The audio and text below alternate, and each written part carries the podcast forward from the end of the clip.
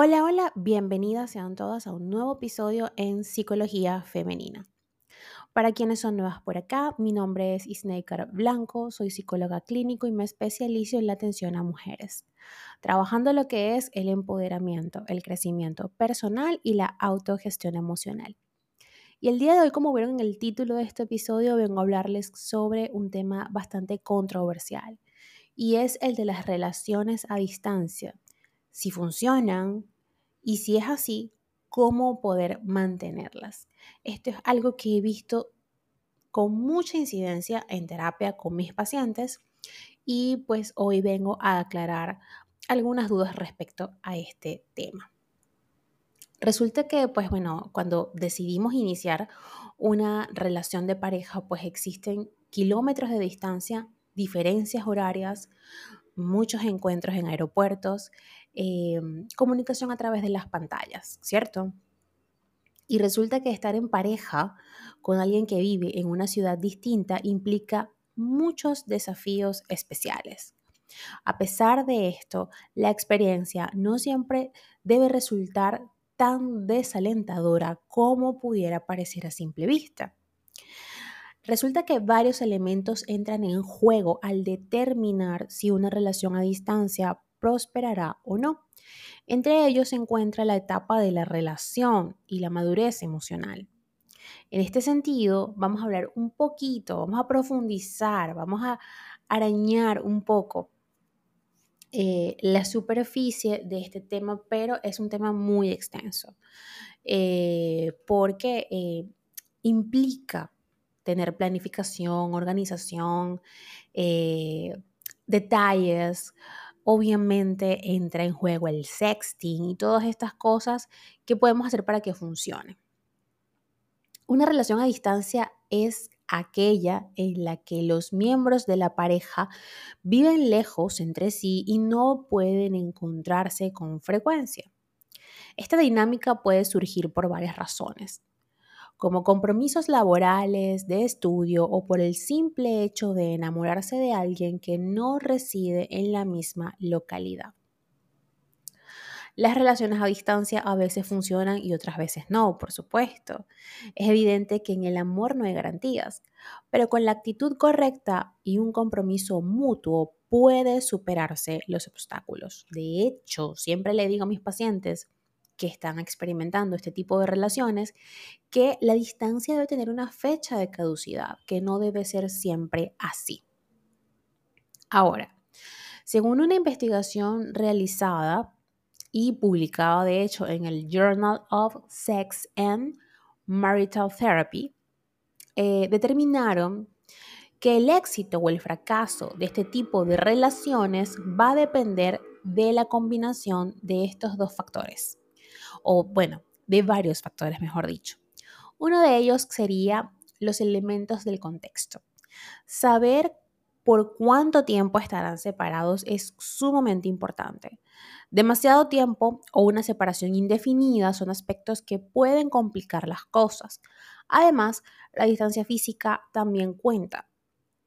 Resulta que podemos preguntarnos o surge la inquietud de si hay oportunidad de verse de vez en cuando o si existen obstáculos económicos o legales para hacerlo. Estos detalles influyen en el futuro de la relación. También tenemos por otra parte la etapa en la que se encuentra la relación. En parejas que están recién formadas, con poca historia compartida y un compromiso débil, podría haber menos disposición para esforzarse en cuidar la relación, a diferencia de aquellas que han compartido años de vida, sin embargo, si el amor está deteriorado, el pronóstico no es favorable. También tenemos la madurez emocional que posee cada uno de los integrantes de la relación. Y es que la capacidad para manejar emociones como los celos y mantener una comunicación abierta son habilidades esenciales en este contexto, porque son fundamentales para atenuar el impacto de estar lejos. Ahora, ¿Cómo llevar una relación a distancia sin perder la cabeza? Mm, una buena pregunta, ¿no? Como hemos visto a lo largo de este episodio, los desafíos son de lo más variado. No se puede negar que un vínculo remoto puede afectar tu salud mental, además de poner en riesgo a la pareja. Por esta razón, si estás en una relación a distancia, es crucial que tomes medidas para cuidar tu bienestar emocional. No hay una receta mágica ni un manual de instrucciones, pero sí algunas orientaciones. Desde el punto de vista de la psicología, te voy a compartir estas recomendaciones que pueden serte útiles para tener una pareja a distancia de manera efectiva y tomar medidas si el amor se enfría. Una de ellas es que hablen sobre las inquietudes y los planes para el futuro. Definir las expectativas es sumamente fundamental. Discutir las necesidades, los deseos y los límites de cada uno es importante para evitar malentendidos, falsas ilusiones o frustraciones innecesarias. Ahora, que puedes preguntarle a la otra persona qué espera de ti y tú también de comunicarle qué esperas de él en esta relación. Si tienen planes de mudarse juntos en el futuro, son cosas que podemos eh, ir explorando. Sea cual sea el tema, hay que hablarlo. También tenemos eh, el tema de los sentimientos, de no eh, bloquearnos a la hora de poder expresarlos, ¿no? de no guardar cosas ya tienes suficientes desafíos como para agregar la carga de esconder las emociones. Si algo te preocupa, te entristece o te alegra, compártelo con esa persona, sin importar el formato. La comunicación honesta en la pareja es la mejor herramienta para construir una relación sólida y superar los obstáculos que la lejanía puede presentar. La comunicación de manera clara y directa también será importante en tu relación. Es mejor abstenerse de comentarios con doble sentido, mensajes indirectos o insinuaciones.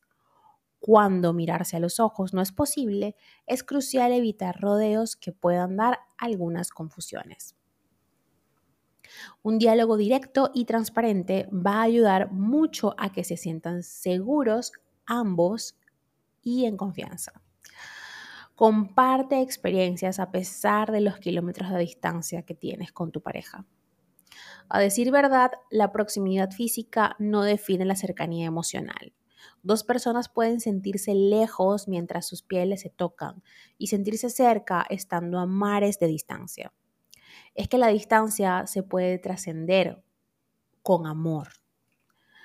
En este contexto, hacer videollamadas, escribirse con frecuencia, compartir juegos en línea o ver la misma, la misma película, perdón, en simultáneo puede ayudar mucho a reforzar la conexión emocional, demostrándose que va más allá de la geolocalización. Esas son sugerencias que yo siempre le digo a mis pacientes. Mira, es que incluso aún estando con tu pareja, viviendo con él, durmiendo con él al lado, yo les digo, o sea, pónganse en la semana algo, proyectos. Eh, mi esposo y yo, por ejemplo, disfrutamos mucho de ver películas y series, más series que películas, mm, debo admitir.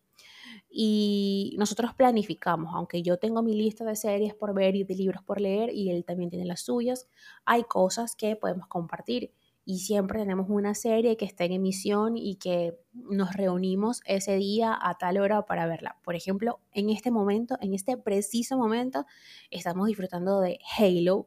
No voy a hacer publicidad. Ustedes saben en qué plataforma está esta, esta mm, serie. Nosotros vimos estando embarazadas, si no me equivoco, la primera temporada y nos hicimos adictos al punto de que le dije, eh, hace un par de semanas atrás, mira, vamos a comprar el juego porque quiero jugarlo.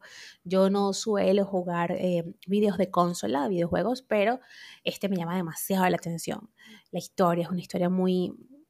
A ver, de hecho, este espacio de compartir con mi esposo, pues me ha dejado ver que soy amante de la ciencia ficción, cosa que no había hecho consciente.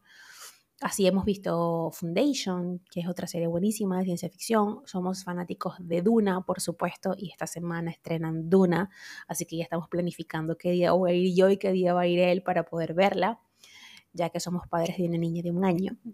Eh, Y son cosas que nos emocionan, nos encantan. Eh, recuerdo que Emma cuando estaba recién nacida, el año pasado, Emma tenía, qué sé yo, un mes de nacida. Y pues recuerdo que nosotros ya estábamos diciendo, oye, no vamos a poder ir a ver eh, John Wick al cine, que la van a estrenar en el 2023 y tal. Y él llegó un día y me dijo, eh, amor, ya encontré la fórmula perfecta. Tú vas un día, yo me quedo con la niña, yo voy el otro día, tú te quedas con la niña y luego pues ya la hemos visto, podemos conversar sobre la película. Recuerdo que yo fui a verla un domingo y de esa misma semana del estreno y después él fue a verla el lunes. Y así fue también con Rápido y Furioso, o sea, estrenos que hemos estado súper pendientes de ir al cine a verla. Sí, ese es mi placer culposo, Rápido y Furioso, sobre todo porque amo a Jason Momoa. Y eh, pues es algo que, que son mini proyectos que quizás parezcan una tontería para otras personas, para nosotros no lo es, para nosotros es bien importante poder tener esos espacios en los cuales compartir. Estamos viendo otra serie, bueno, de hecho yo tengo un espacio en Instagram eh, en donde hablo de recomendaciones de series, donde hago también una revisión, eh, un análisis pequeño, psicológico, de algún personaje que me llame la atención o el protagonista de la serie, dependiendo. De hecho, ayer estábamos viendo Rápido y Furioso y yo le decía a él, mira, qué interesante es el personaje de Dominic Toretto para hacerle un análisis psicológico. Si yo estuviese en la universidad ahorita y viendo, estuviese viendo psicopatología y me mandaran a hacer un análisis de ese personaje, realmente, o sea, o me mandaran, no, me dijeran, tienes que traer un análisis psicológico, una disertación de algún personaje, de algún em, trastorno mental, pues yo lo haría de él. Es un personaje bastante interesante para hacerle un análisis. Pero bueno, me desvié porque me emocioné.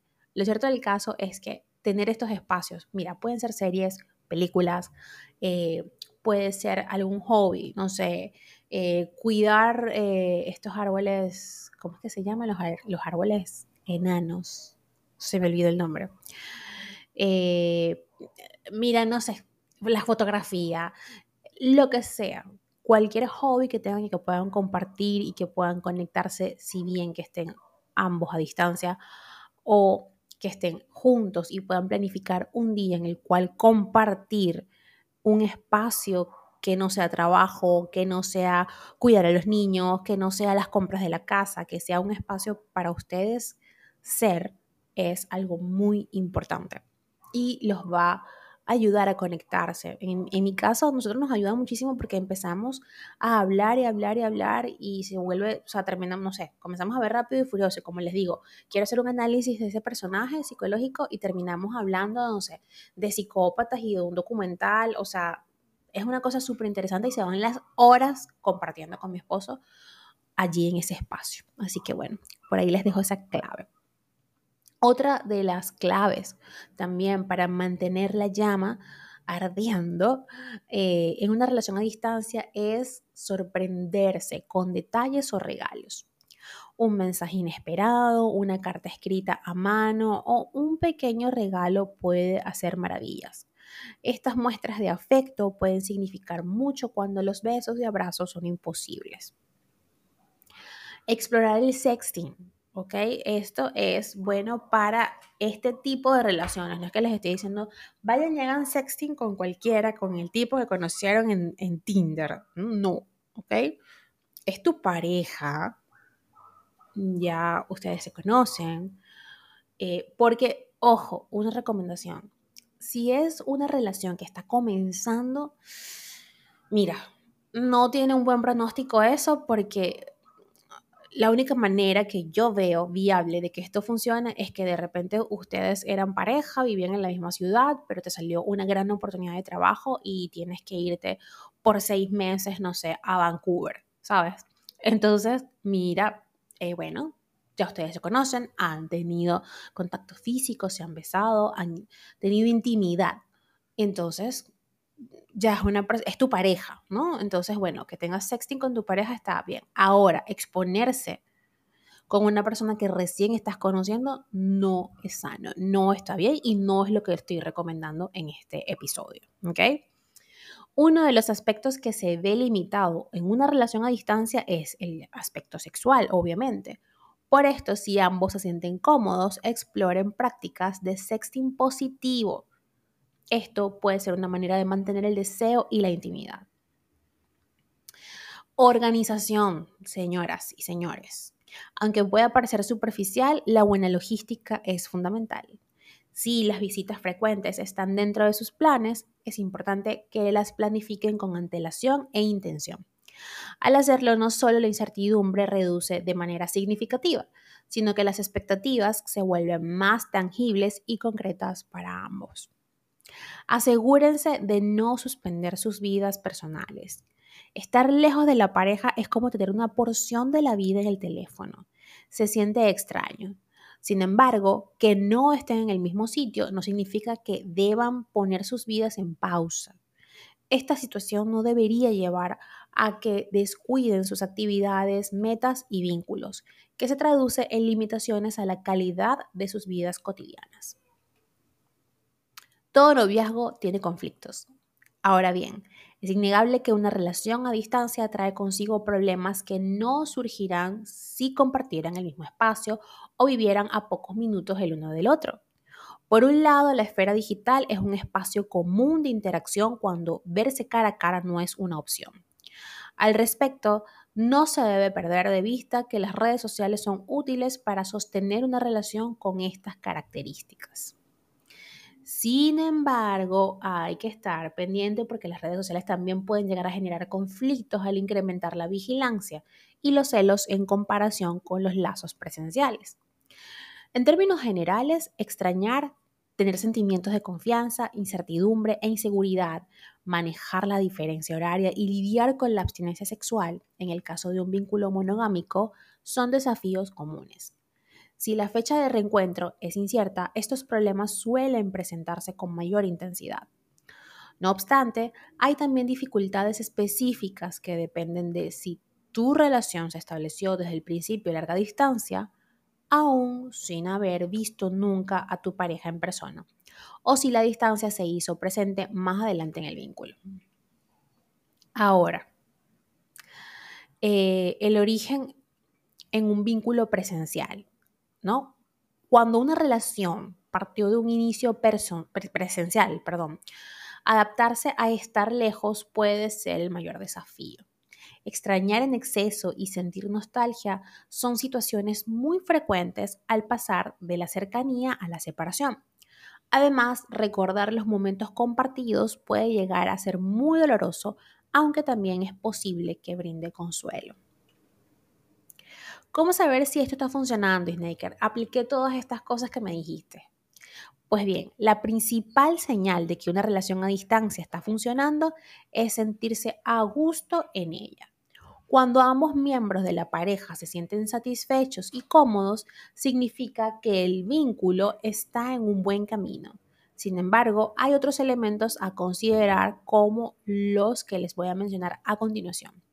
Primero, se esfuerzan por visitarse, tienen proyectos en común, la comunicación fluye sin demasiado esfuerzo, hay respeto mutuo por los espacios y tiempos del otro, la distancia no genera celos excesivos o actividades posesivas, ambos están dispuestos para abordar y resolver los conflictos en conjunto.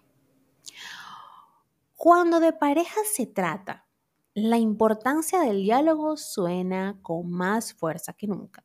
De hecho, es la herramienta que construye puentes, ya sea para superar distancias emocionales o geográficas. Además, expresar las emociones y pensamientos de manera sincera no solo ayuda a resolver los problemas de la separación, sino que es la base de la confianza mutua.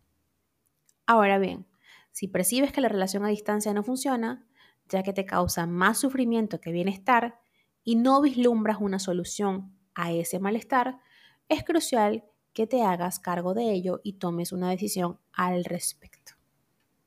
Hasta acá este episodio, espero que lo hayas disfrutado y si ha sido así, por favor, déjamelo saber a través de mis redes sociales, en Instagram, Twitter, Clubhouse, Twitch y Threads como Psicoplenitud11, en Patreon como Psicoplenitud TikTok como psicóloga, blanco, psicóloga Snaker Blanco y mi canal de YouTube como Psicología Femenina.